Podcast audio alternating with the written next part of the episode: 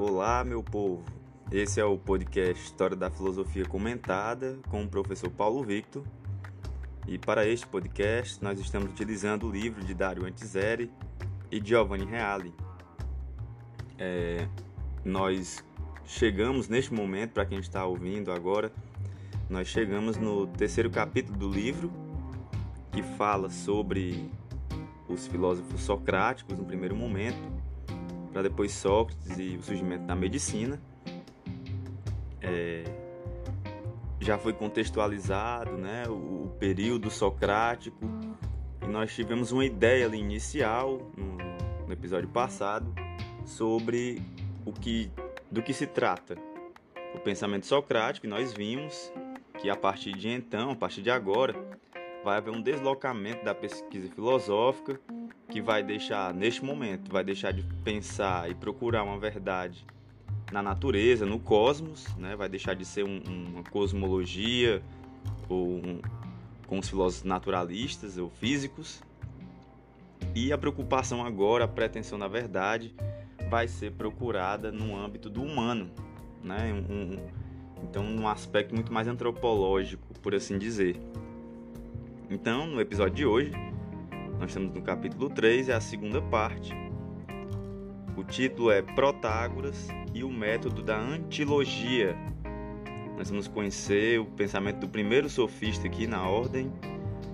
Protágoras, o primeiro e é muito famoso, um dos mais famosos. Estamos no episódio número 30 da história da filosofia.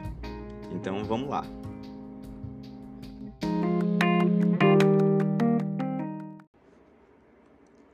O sofista mais famoso e celebrado foi Protágoras, nascido em Abdera na década entre 491 e 481 a.C.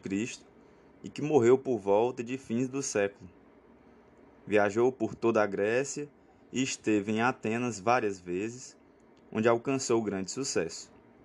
Também foi muito apreciado pelos políticos. Péricles confiou-lhe a tarefa de preparar a legislação para a nova colônia de Turi, em 444 a.C. Só lembrando aqui a vocês que o Péricles foi um, um grande é, é, estadista na era de ouro né, em Atenas, que contribuiu diretamente para a efetivação e surgimento até da democracia em Atenas. As antilogias constituem a sua principal obra da qual nos chegaram alguns apenas testemunhos. A proposta basilar do pensamento de Protágoras era o axioma, ou seja, de parte dessa premissa, qual seja, cito: O homem é a medida de todas as coisas, daquelas que são por aquilo que são, e daquelas que não são por aquilo que não são. Fim de citação.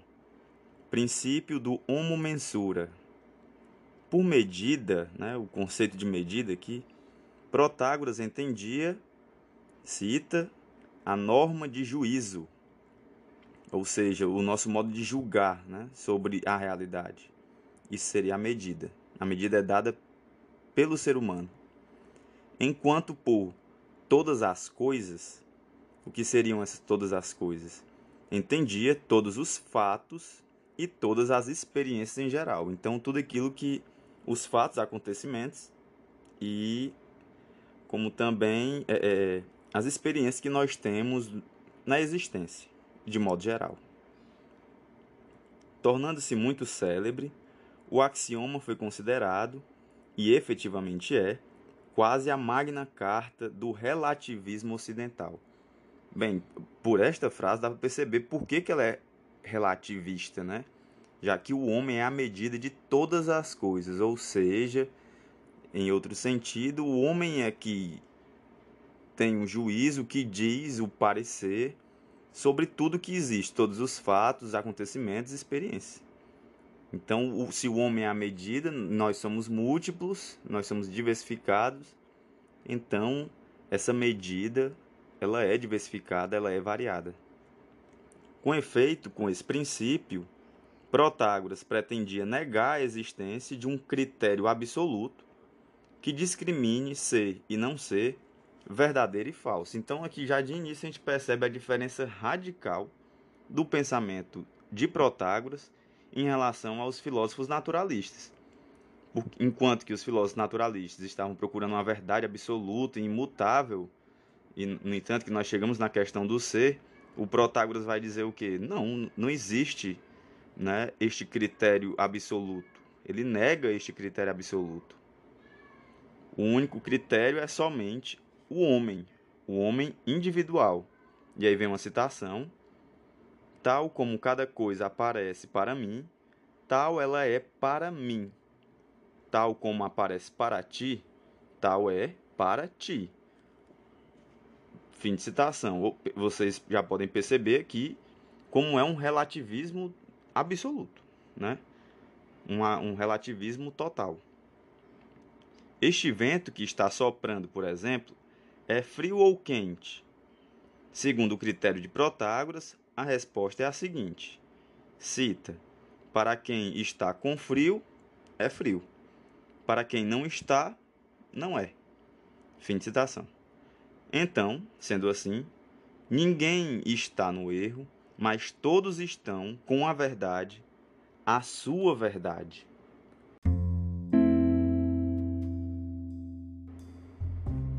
O relativismo expresso no princípio do homem-medida iria encontrar um aprofundamento adequado na obra mencionada, As Antilogias, é o nome da obra, que demonstra que, cita, em torno de cada coisa há dois raciocínios que se contrapõem. Fim de citação. Isto é, que em torno de cada coisa é possível dizer e contradizer, ou seja, que é possível apresentar razões que se anulam reciprocamente. Então eu posso, em torno de uma mesma coisa, desenvolver um raciocínio que defenda A e eu posso desenvolver um outro raciocínio que defenda não A. E esse, precisamente, seria o nó górdio do ensinamento de Protágoras. Cita: trata-se de ensinar a criticar e discutir, a organizar um torneio de razões contra razões. Isso aqui é uma citação do Roban. Então percebam, o, tudo está em volta agora aqui no Protágoras em torno do poder da persuasão, da argumentação, da melhor argumentação. Registra-se também que Protágoras ensinava a tornar mais forte o mais fraco argumento. Isso foi uma citação. O que não quer dizer que ele ensinasse a injustiça e a iniquidade contra a justiça e a retidão, mas simplesmente que ensinava os modos como, tecnicamente e metodologicamente, era possível sustentar e levar à vitória o argumento que, em determinadas circunstâncias, podia ser o mais fraco na discussão, qualquer fosse o conteúdo do objeto.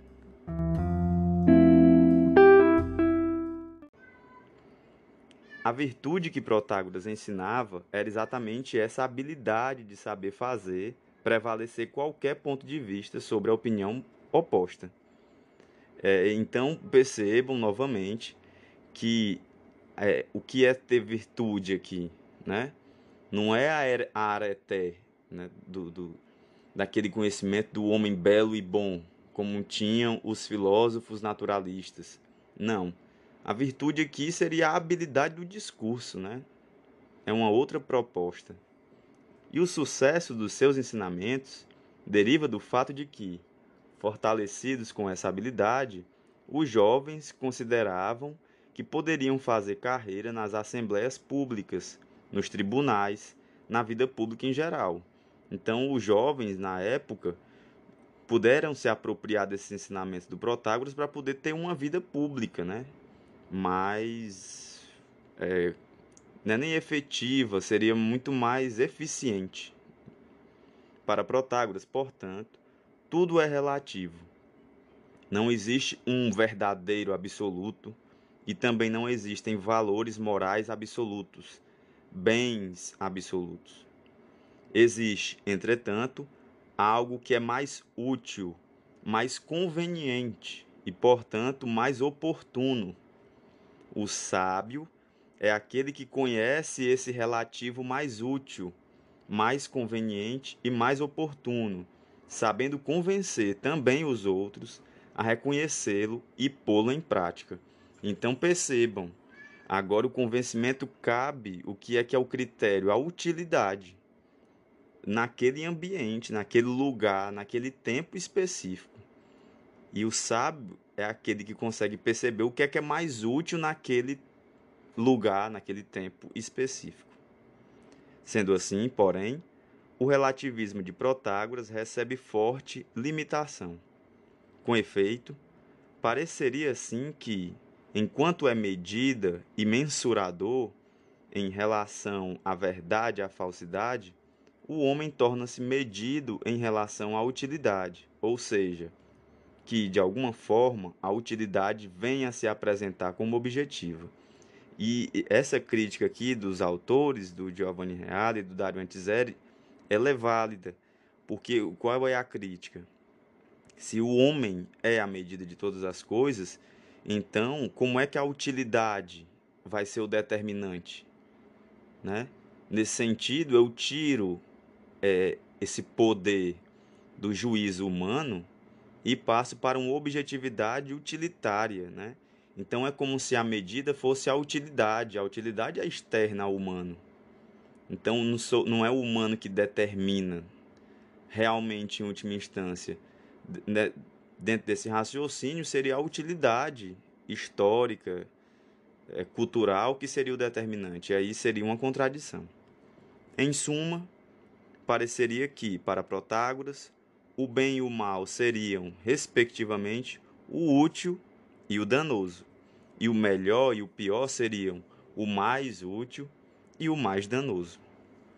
Protágoras não percebeu nenhum contraste entre o seu relativismo e o seu pragmatismo baseado na utilidade, pela razão de que, no nível empírico, ou seja, das experiências vividas, o útil aparece sempre somente no contexto de correlações, ou seja, com relações com outras coisas, a ponto de não parecer possível determiná-lo, a não ser determinado, ao mesmo tempo, o sujeito ao qual o útil se refere, o objetivo para o qual é útil, as circunstâncias nas quais é útil e assim por diante então, esse aprofundamento na questão dessa utilidade, como essa utilidade interfere nesse sujeito, foi algo que não foi levado muito a sério pelo Protágoras.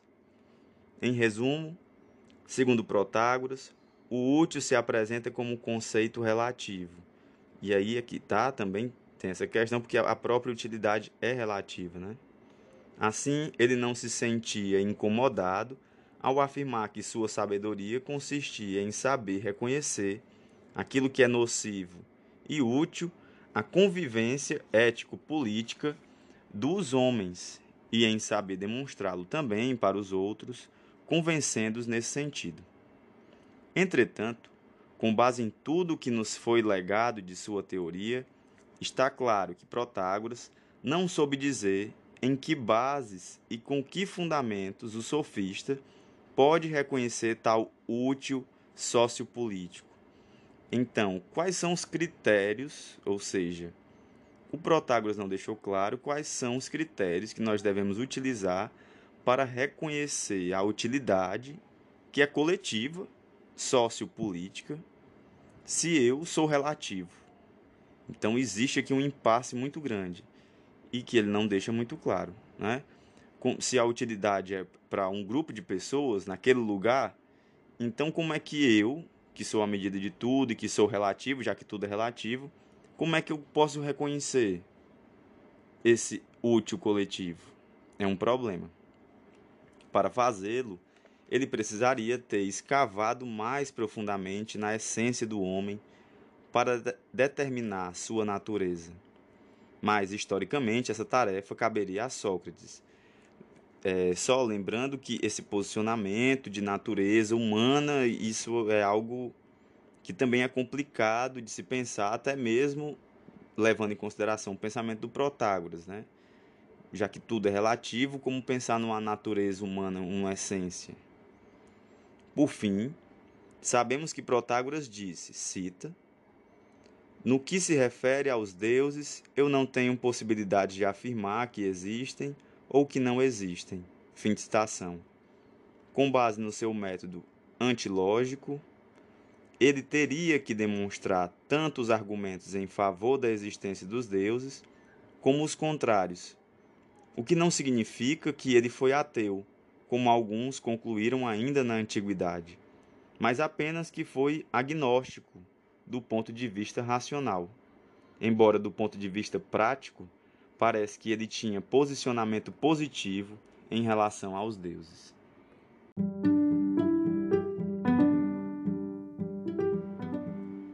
Bem, galera, este foi o episódio de hoje. Agora sim, deu para a gente ter uma noção clara do que é que pensavam os sofistas, e ainda mais com o primeiro autor aqui em torno do pensamento sofista, que foi muito famoso, né? Que representa muito bem o pensamento sofístico. E ao mesmo tempo dá para perceber, ouvindo a, a teoria do, do Protágoras, o quanto ele teve influência na nossa história, né? Esse pensamento teve influência. É, se nós vamos pensar na, na, no surgimento do direito em Roma, por exemplo, né, a, a, existência dos advogados, o quanto tem a ver com esse pensamento, da habilidade do discurso. Claro que a gente vai aprofundar mais isso com os outros sofistas, ou com o surgimento dos professores, mas a questão dos professores tem outros aspectos já em relação aos sofistas, não necessariamente em relação à retórica, né? E uma comparação com o nosso tempo, é, se você for pensar na relatividade também que nós estamos vivendo hoje no mundo, com esse fenômeno da pós-verdade, né, que tudo seria relativo, de que não existe uma verdade e tal. É, o argumento do Protágoras ele é muito forte, né? É um argumento muito preciso e difícil porque nós, ao pensar a verdade, não adianta ir para o campo do que ah se, se tudo for relativo, não vai dar certo, né? Porque não é um achismo a filosofia. Eu tenho que pensar se existe uma verdade, onde é que está, e aí comprovar isso racionalmente, né? E no mundo, onde é que se encontra e tal. Então, essas questões ficam em aberto. É, até o Chico, meu gato aqui, tá, tá reclamando da questão da pós-verdade, não gostou de ouvir. Mas é, é, todas essas questões são levantadas pelos sofistas e não tem como é, não passar por elas, né? Sobre essa relatividade e até que ponto os sujeitos não são determinantes da verdade realmente, até que ponto essa verdade existe no mundo ou se não é simplesmente uma produção dos sujeitos, se não é simplesmente uma produção dos seres humanos e a verdade não existe, né? Então onde é que está essa verdade? Porque se ela for objetiva, se for a mesma para todos, então como comprovar que ela existe, né? Por que, que existe a relatividade, então? Se nós percebemos o mundo de modos diferentes. É a percepção que me garante a verdade do mundo? É, é o discurso que me garante a verdade do mundo? É a razão? Mas eu posso tentar defender racionalmente argumentos opostos, né? Então é a racionalidade através do discurso que me garante. Percebam como ficam várias questões em aberto e, e não é algo simples. Então vamos pensando. Não esqueçam de compartilhar o episódio. Um grande abraço em todo mundo e até o próximo. Valeu!